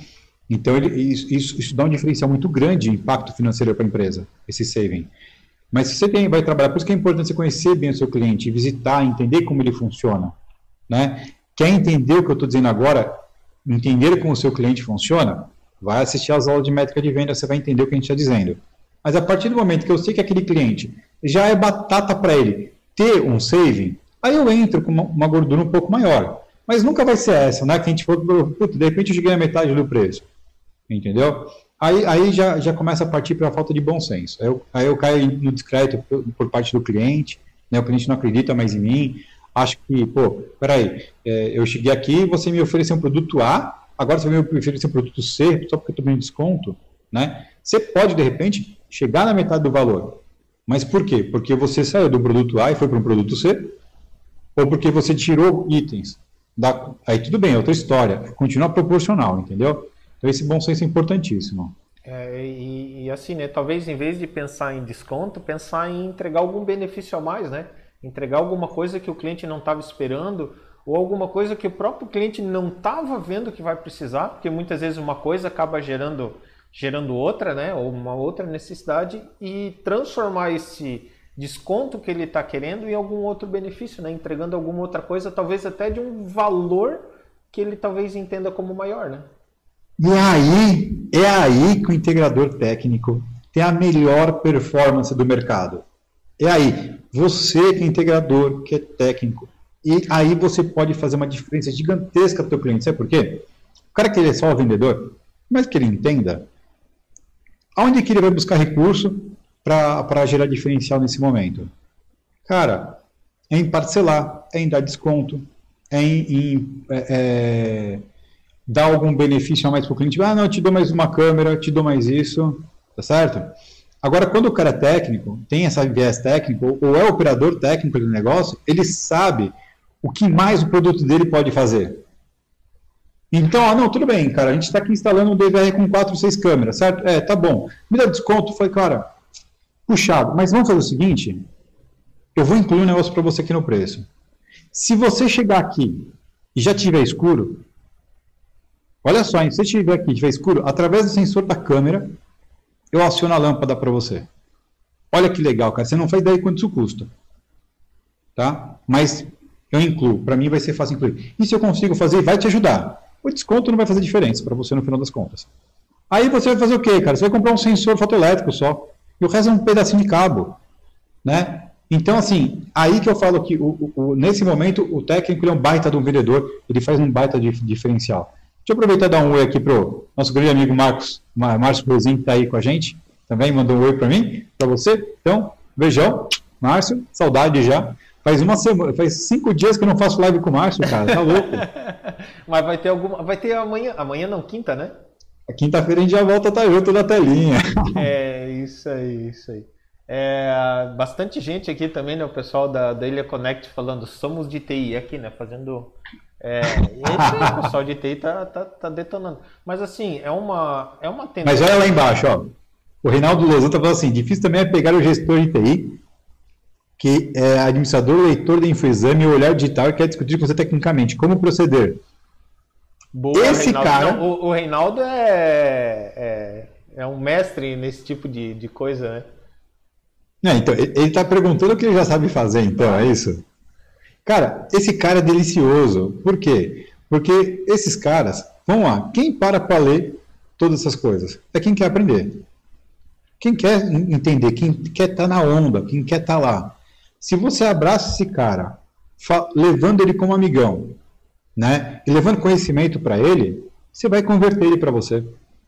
Você vai converter ele para você, entendeu? É, às vezes vai ter alguma coisa mais chata, alguma coisa mais. É, que não vai ser 100%. Às vezes vai, porque às vezes tem um ego influenciando ali e tal, mas também você consegue converter. Nessa mesma construtora que eu trabalhava, o dono uma vez falou assim: Cara, eu, eu quero um mouse Bluetooth. Aí eu falei: Cacete, que merda que é mouse Bluetooth? Eu não sabia, cara. Não, porque o meu amigo comprou, eu também quero, eu também quero tal. Eu falei: Caramba, tá bom. Né? Fui atrás para ver o preço. Meu, é uma facada. Era um mouse sem fio. Né? Não existia esse mouse de, de radinho que a gente tem agora, né? o, o rádio. Era um mouse Bluetooth. Falei, cara, é muito caro. Falei, tem certeza que você precisa disso? Não, eu quero. Porque o meu amigo tem, eu li na revista e eu quero. Cara, eu falei, tá bom. Fui lá, comprou, fui instalar. Sofri para instalar, foi a primeira vez que eu vi aquilo na vida. Sofri para caramba para instalar. No final das contas, o que aconteceu? Ele teve que usar um mousepad. E ele odiou aquilo, porque ele tinha uma mesa de vidro linda. Na mesa de vidro, o mouse normal de rodinha circulava tranquilo. O Bluetooth não, ele precisa do mousepad embaixo, porque senão o vidro não pegava. Então ele acabou até abandonando. Ele ficou duas semanas abandonou porque ele não queria usar o mousepad, que contaminava o visual da mesa dele. Né? Mas você vai ter os dois lados da história, não adianta. O, o Reinaldo, já que a gente está batendo papo falando do, do Reinaldo, o Reinaldo tem uma história interessante. Eu fiz uma live com ele é, sobre site survey, que também pô, é um assunto extremamente extenso, e ele, ele comenta sobre um caso onde a empresa também tinha um monte de mouse sem fio e começou a dar pau em toda a rede, que não estava estruturada para isso, né? Começou, é bem, bem interessante. Se puxar, se puxar a live no, no meu canal, vai, vai ver esse tipo de coisa. É muito louco. A evolução traz essas novidades muito loucas, né? Pois é. é HD segurança, eu não eu não não estou entendendo a tua pergunta. Na hora da instalação, o corretor e receber o valor o negociado. O correto é receber correto. o valor negociado na hora ou depois da instalação?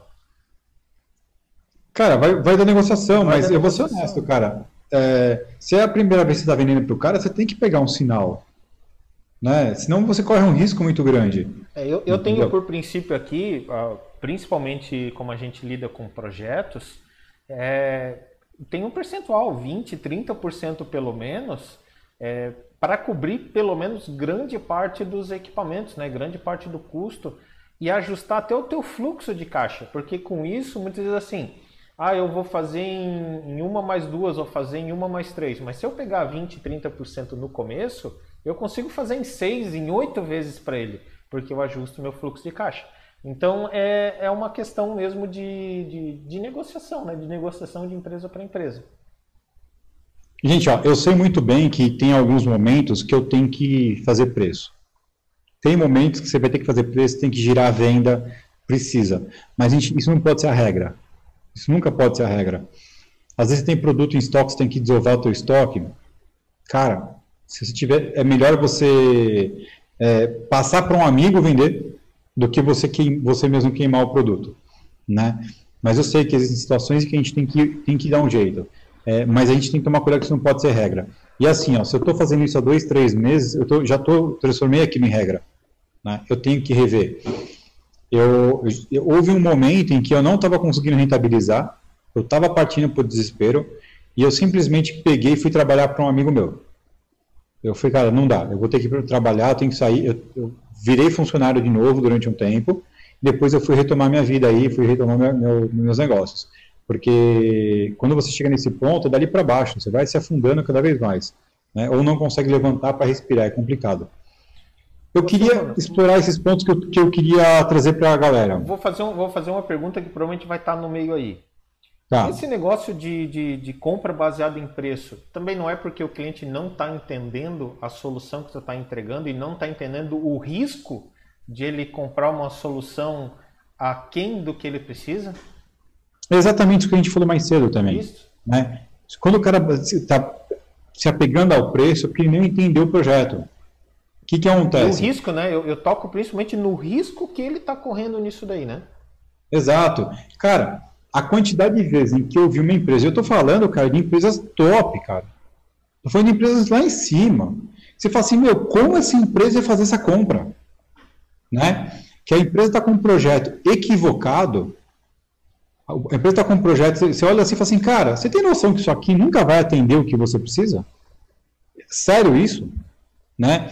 Então, gente, vamos lá. O que é vender? Vender é ajudar. E ajudar as pessoas, ajudar o ser humano, seja um, um CPF ou um CNPJ, né? Ajudar as pessoas dá trabalho. Né? Dá trabalho, mas dá, dá, como a gente falou mais cedo, dá prazer. Entendeu? Então, dá trabalho eu, eu entrar na vida do cliente, entender por que, que ele está querendo aquilo. Da onde vem. Ô Wagner, é isso aí, tá bom. Por quê? Mas como assim por quê? Por quê, cara? A gente está falando de uma questão técnica aqui, né? Você, chegou com uma solução técnica. Por quê? O que, que você está esperando ver com isso? Qual é o objetivo de funcionamento disso como um todo? Aonde você quer chegar? Tem uma fase 2 ou fase 3 amarrada atrás disso depois? Não? Então tá. Então, legal. Deixa eu. Você me, me dá liberdade de explicar para você algumas coisas? Né? Só para te mostrar como a vida pode ser diferente. E aí você vai colocar o teu talento ali e explicar para o cara. E aí o cara vai entender. Ele vai, se ele insistir e comprar errado, talvez não seja nem de você, aí é o problema dele. Entendeu? Mas se a gente realmente está afim de ajudar, a gente não vai deixar o cara comprar errado. E a boa parte dos caras que estão comprando por preço está comprando errado. Por má orientação, por traumas anteriores e assim por diante. Né? Então, de novo, é a mesma história. Vamos conversar com o cliente. Conversar bastante, não, não se cansar de conversar. Silvano, toca aí os tópicos que eu sei que, que tu também tem horário aí, né? Então toca teus tópicos. É que eu agendei. A gente está marcando outras conversas bem malucas aí que a gente vai levar para aquelas happy hours do CT. Eu marquei com uma galera para conversar às nove hoje. Não, vamos. É, para me preparar, para preparar junto com eles para estar tá lá. Mas também nós já estamos em mais de uma hora e vinte de live. O Franklin está falando aqui que colocou, colocou a gente no stories lá do, do Zap. Show, show de bola. Show de bola, obrigado, Franklin. Bom, vamos lá. Primeira coisa, legal. Estamos hoje em políticas de retenção, quarentena, mercado está difícil, dinheiro está pouco, oportunidade a princípio está pouco. O que, que eu tenho que fazer para vender mais? Né? Onde que eu vou bater em cima? Primeira coisa, explorar melhor o que o meu cliente já tem. Muitas vezes o cliente já tem o DVR que eu não estou usando o relé dele para nada. Ou então tem um analítico que eu posso explorar mais dentro do mesmo cliente. Ou se eu colocar um, um, um appliance pequenininho, uma plaquinha de relé, eu consigo fazer mais um monte de coisa para ele. Cara, isso é lindo de vender nesse momento. Por que, que isso é lindo de vender? Porque representa 80% do custo serviço e 20% do custo, do custo vai ser é, produto material. E é dinheiro muito mais limpo. E é menos. Então, se eu tenho um cliente que já tem um sistema de câmera lá instalado, eu vou lá explorar. Ó, o, o, o, Reinaldo acabou de falar isso. É pouco bobo o Reinaldo, né? Só um pouquinho, né? Ingênuo ele, né? Ó, explorar a base instalada. É isso aí. Então, cara, eu vou pegar tudo que o meu cliente tem lá, aqui, que ele já tem instalado, e falar assim, como eu consigo gerar diferença para ele com pouco dinheiro? Entendeu? Isso é muito legal. Isso tem três efeitos, três efeitos muito importantes. Primeiro efeito, dá dinheiro. Dá dinheiro porque serviço tem uma rentabilidade melhor do que vender produto. Segundo, me aproxima mais do mesmo do meu cliente. Eu aumento a fidelização desse cliente. Terceiro, eu afasto o meu concorrente. Ele também vai explorar essa vulnerabilidade nesse momento, que ele também precisa. Tá? Ninguém, então, isso é um ninguém fator... conhece o meu cliente como eu conheço. Não. Então, isso é muito legal. Por isso que eu, eu defendo que quando você faz uma instalação para o teu cliente, sempre tente deixar ali uma forma de você rentabilizar mais. Então, por exemplo, o que eu quero dizer com isso? Se eu vou vender para o meu cliente, ele tem lá é, três portas para controlar, o produto de controle de acesso que eu vou colocar lá, eu vou atender o que ele quer, mas vai dar para eu fazer mais uma graça também com ele ainda. Eu escolho um produto que me deixa fazer mais alguma coisa além. Para quê? Se eu precisar retomar o cliente, essa é uma forma de eu retomar o cliente. É uma forma de eu voltar lá e vender mais um pouco. Tá? Isso é legal, é honesto, eu estou melhorando a condição operacional do meu cliente, então é digno, é legal pra caramba. Segundo, faz uma releitura das aplicações que você tem. O que, que é isso? Uma câmera nunca é só uma câmera. Um controle de acesso nunca é só um controle de acesso. Eu tenho que pensar diferente na aplicação daquilo. Então, eu posso usar o controle de acesso para fazer uma automação, por exemplo. Ah, entrou pela porta, acende a luz entrou pela, saiu pela porta, desliga o ar-condicionado. Né? Então, reler essas aplicações nesse momento é muito importante, porque está linkado direto com o primeiro. Posso só fazer um, um, link entre esses dois aí também, que eu não sei se tu vai falar. Claro. E muitas vezes não é só atuar no que o cliente tem lá, né? É, eu recentemente fiz uma live também falando e o que eu comentei com ele, lista o que os teus, o que teu cliente tem. Ah, o que que tu faz? Tu faz alarme, tu faz CFTV, tu faz motor e vai lá coloca o que teu cliente tem. E o que o teu cliente não tem também te gera, pode te gerar mais um negócio, né? Utilizando todo esse, esse conhecimento do que tu tem na carteira. Muito mais fácil vender para um cliente que tu já conhece e que te conhece, né? Com certeza, você já sabe como está a tubulação, você já sabe como, se, se, como abordar ele, você sabe o dia do mês bom para atender, né? Isso é fantástico mesmo, tá certinho. Bom, terceiro ponto importante nesse momento, analítico de vídeo. Por quê? Porque eles evoluíram muito nos últimos três anos. Dá para fazer muito mais com analítico de vídeo. E boa parte dos equipamentos que estão instalados já dá para fazer. Né? Então, vamos, esse é um recurso que a gente pode ativar. Ou, ou você pode oferecer para o cliente, falar assim, ó, seguinte, você tem essas câmeras analógicas, ou HD analógico, ou IP, e o teu equipamento ele não faz isso, mas a gente tem equipamento mais atual que faz. Eu só vou trocar esse cara, ou aproveito o HD. A gente só vai trocar o, o gravador, né? É um investimento pequeno que você vai ter um ganho muito grande, por quê? Porque o analítico de vídeo evoluiu muito. Né? E, de novo, a gente está falando de um custo operacional para execução muito pequeno, que é trocar um DVR por outro, por um NVR, né? É, é, barato, é fácil fazer isso, é limpo fazer isso. Eu já dou aquele, aquela geral no cabeamento do meu cliente para ele ficar feliz de novo, né? Porque ficou um tempinho ali parado.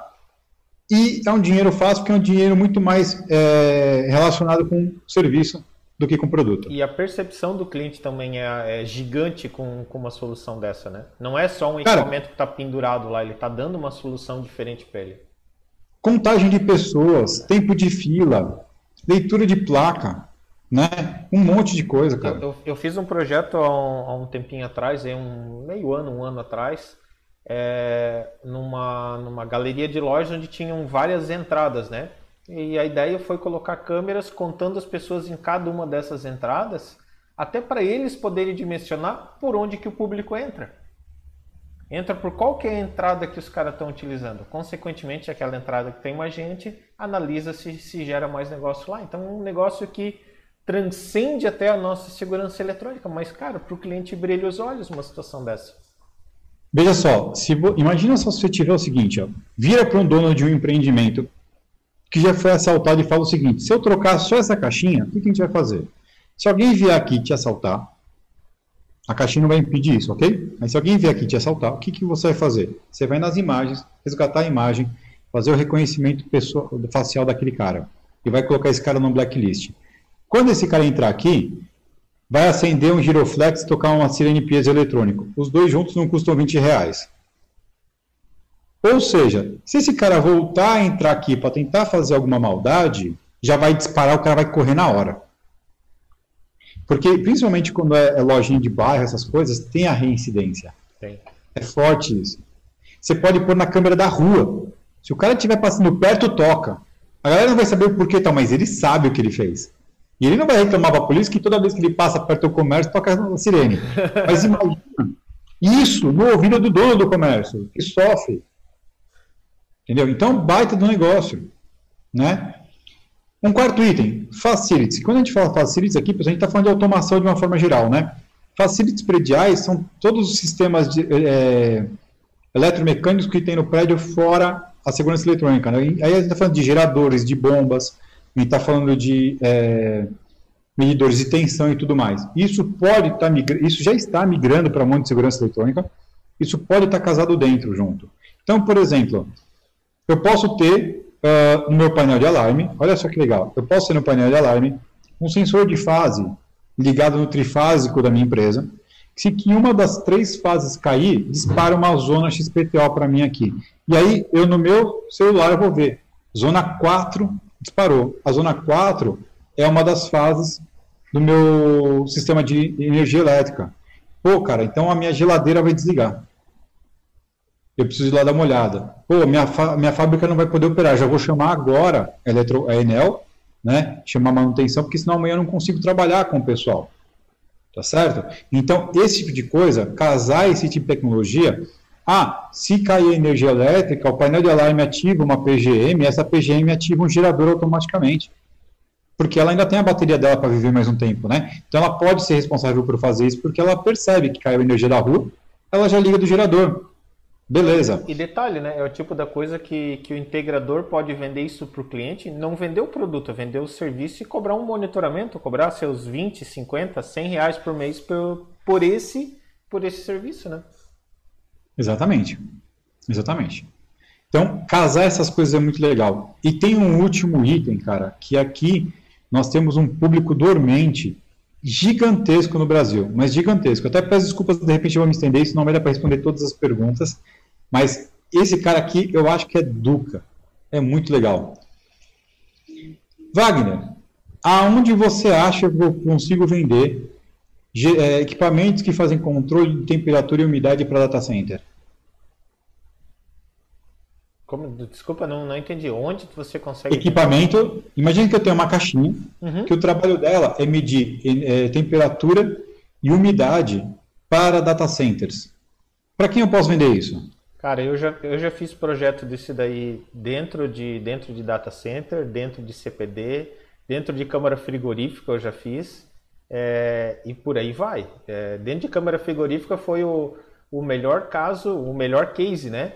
É, o cliente numa loja de loja de carnes, carnes nobres e tal, ele falou, cara, podem levar tudo, mas se parar o meu frigorífico ali à noite, eu tô ferrado, porque vai estragar a carne, eu vou ter que tirar tudo, vou ter que desinfetar.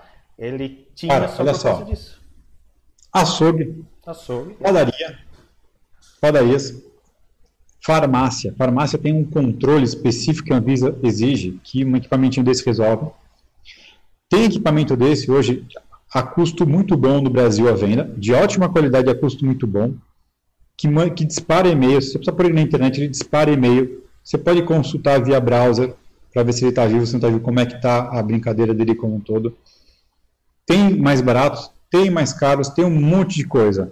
Isso é uma coisa que você, integrador de CFTV, de alarme, consegue trabalhar fácil, fácil, Cara, tem milhares de clientes aí dando sopa. Por quê? Se o cara da farmácia não tem e ele recebe fiscalização, é multa e é pesada. Uma multa média desses produtos, de, de, de uma fiscalização dessa, paga umas oito vezes essa instalação. Se o dono do açougue acaba energia e estraga, um açougue pequeno, e estraga, o cara perde em média 5 mil reais em carne. É muito prejuízo. Paga essa instalação duas, três vezes. Se o cara é dono de uma padaria e estraga a geladeira dele também, a mesma coisa. Só que esses equipamentos, como eles têm, eles têm uma, multi-IO de entrada e saída, que é onde vai para medir temperatura e tal, eles também podem ler um leitor de presença. As, alguns deles fazem controle de acesso. Então, esse tipo de coisa, gente, que, a gente tá, que eu estou apontando aqui para vocês, são coisas que você pode vender amanhã.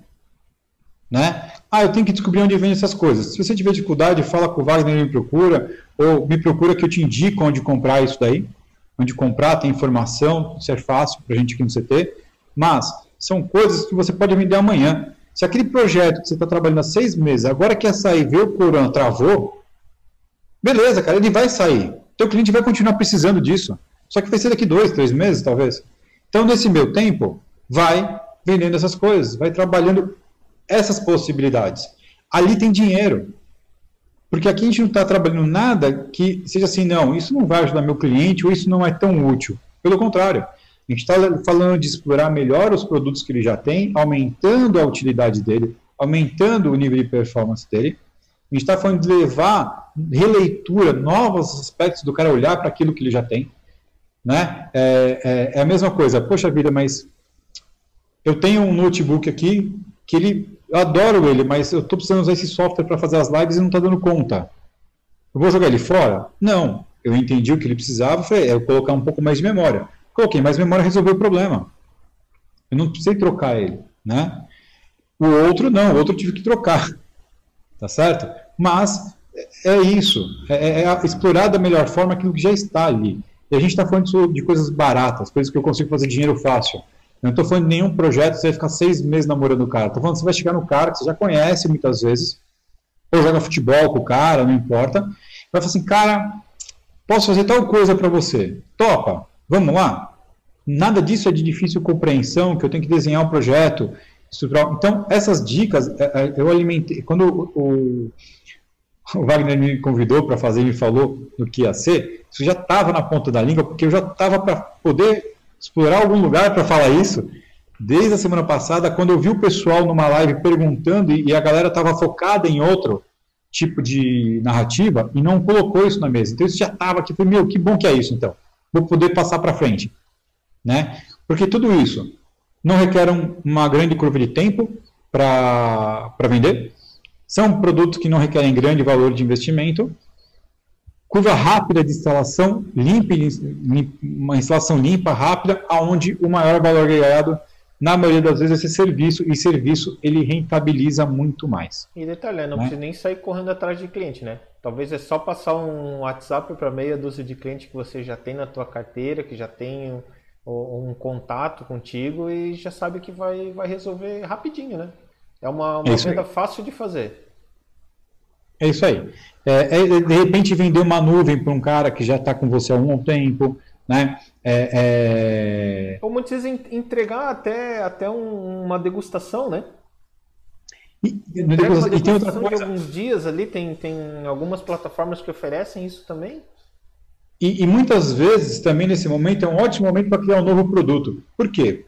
Quando você tem um cliente que está pedindo para você para cancelar, que a, gente às vezes vive de contrato o cara pede cancelamento. Cria um produto novo para esse cara. O que, que vai ser o novo produto? É o mesmo que antes, só que menor.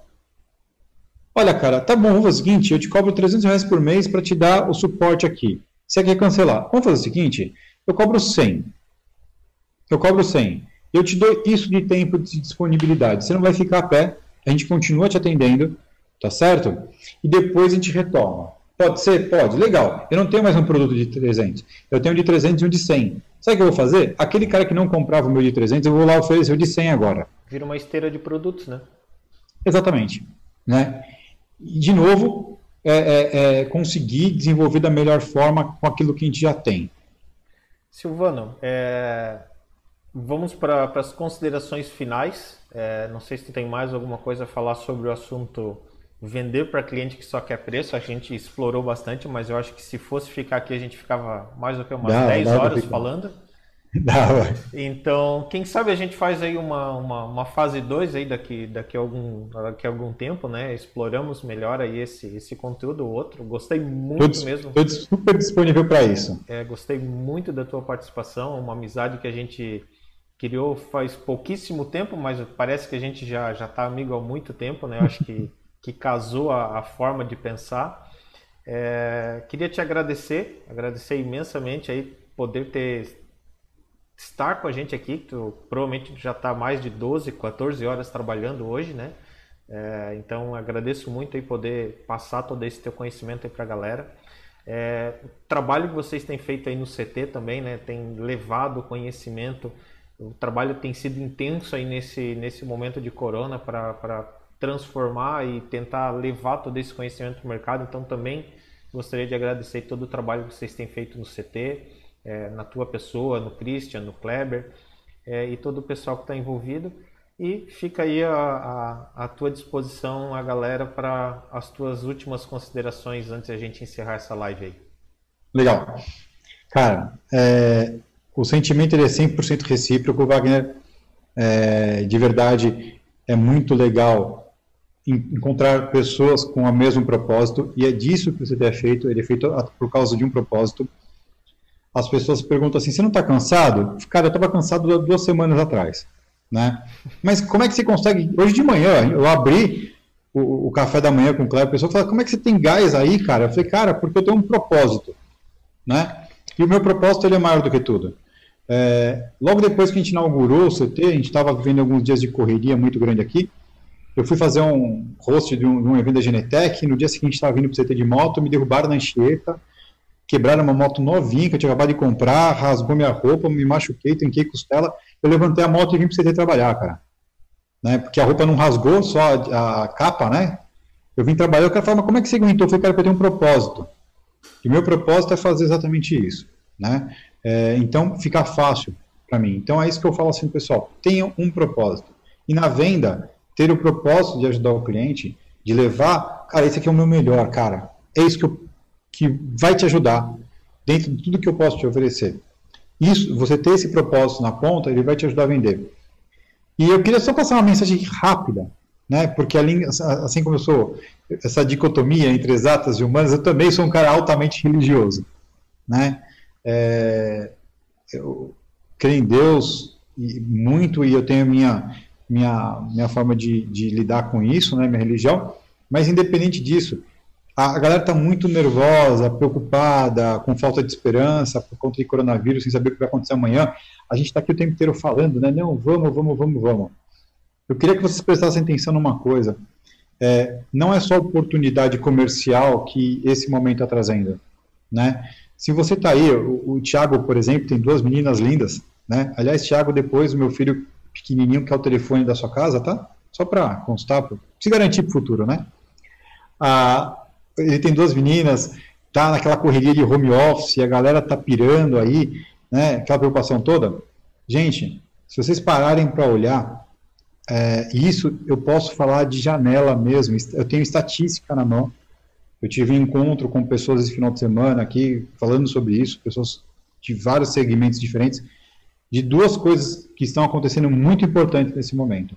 Primeiro, a quantidade de lares que estão se reestruturando nesse período, porque está todo mundo trancado dentro de casa, é assustadoramente grande, de, de forma positiva. Sabe aquela, Wagner, quando você brigava, não sei se aconteceu com você, eu tenho vários irmãos, né? Quando você brigava com o irmão, a mãe ia lá e, botava os dois na mesma camiseta e falava assim: você só sai daí quando tiver tudo bem. Eu sou, né? eu sou filho único, então era eu comigo mesmo. É, então, é, então assim, Deus está fazendo isso com a gente. Ó, vocês vão ficar em casa agora, agora vocês só vão sair quando vocês estiverem se entendendo. Então, isso é uma coisa extremamente poderosa, importante que está acontecendo de forma positiva. A outra, é, muitos caras com quem a gente ia ter que lidar, que assaltavam, que furtavam, é, que cometiam latrocínio por conta de droga, né, é, estão, nesse momento, em convalescente, em, em, fase final ou no meio de uma abstinência de drogas muito pesada, de álcool, de drogas, se recuperando, muitas vezes pela primeira vez dentro do seio da sua família, porque não pode sair de casa. E muitos desses caras é, têm uma chance de não reincidir mais por estar dentro da família de novo muito grande. Né? Então isso é fantástico, isso é fantástico. Rapaz do HD Segurança Eletrônica colocou aqui, nós técnicos estamos quebrando por conta da crise. Então, pega tudo que a gente falou aqui hoje.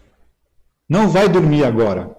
Relê o que a gente falou aqui hoje. Vai ver os cursos que tem no YouTube do CT lá, de métricas de venda, de controle de acesso, de gestão para iniciantes.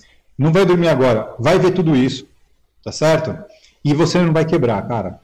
É, é, coloca um propósito lá na ponta de ajudar as pessoas, você vai ver que a coisa vai virar. São muitas palavras finais. gratidão eterna, Wagner, pela oportunidade de verdade. E sempre que você quiser, conta comigo. Cara, é, brigadão novamente, principalmente pelas suas palavras finais. É, vou repetir algo que eu tenho dito com muita frequência: isso é cíclico. Tudo na vida é cíclico, tudo tem começo, meio e fim. Isso vai passar, isso vai acabar e a gente tem que sair muito mais fortes daí. Reforçar o que tu falou, é uma época aí de, de transformar mesmo, de transformar tudo, transformar todos os negócios, transformar a família, é, buscar novas soluções, igual eu comentei hoje até na live do meio-dia.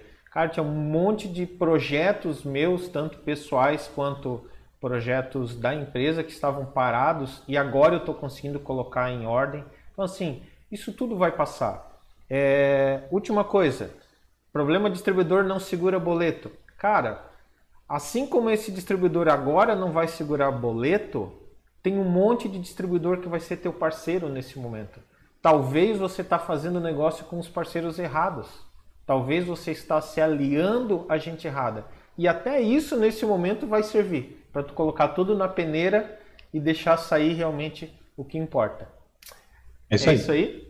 É isso aí, perfeito. Novamente, muito obrigado. O pessoal que está na live hoje foi animal. É, uma hora e 45 de live, muito obrigado mesmo. É, fico totalmente à disposição, agradecido e honrado pela presença de todos. Não consegui falar com todo mundo aí pelo, pelo chat, né? Até por causa do tempo e tudo mais, mas galera, tô, tô aqui para o que der e vier, ajudando na medida do possível. Silvano está aí também, com o pessoal do CT, ajudando na medida do possível. É, e assim um monte de gente está fazendo. Então, galera, muito obrigado, uma boa noite aí para todos vocês e nos vemos amanhã, meio-dia e sete, tem a, a, a, nova live, né, recarregando a bateria para a gente bater um papo. Gostaria muito que, que a galera tivesse lá até para bater um papo comigo ao vivo. Amanhã de manhã no CT tem o café com a Bárbara né? Às 8 horas da manhã, café com segurança com Bárbara Locatelli. Até que enfim vai ficar bonito esse café da manhã, porque eu não aguento mais aquele bagulho. Até que enfim, Bárbara Locatelli, presidente do, do CIES Santa Catarina, é uma pessoa também fantástica e eu tenho certeza que vai ajudar bastante. Valeu, é galera. Então, até mais. Até amanhã, 8 horas, aí com, 8 horas da manhã com o Silvano no café, meio-dia e 7 comigo no live no Insta. Valeu? Até mais. Um abraço, tchau, uma boa noite. Tchau, tchau.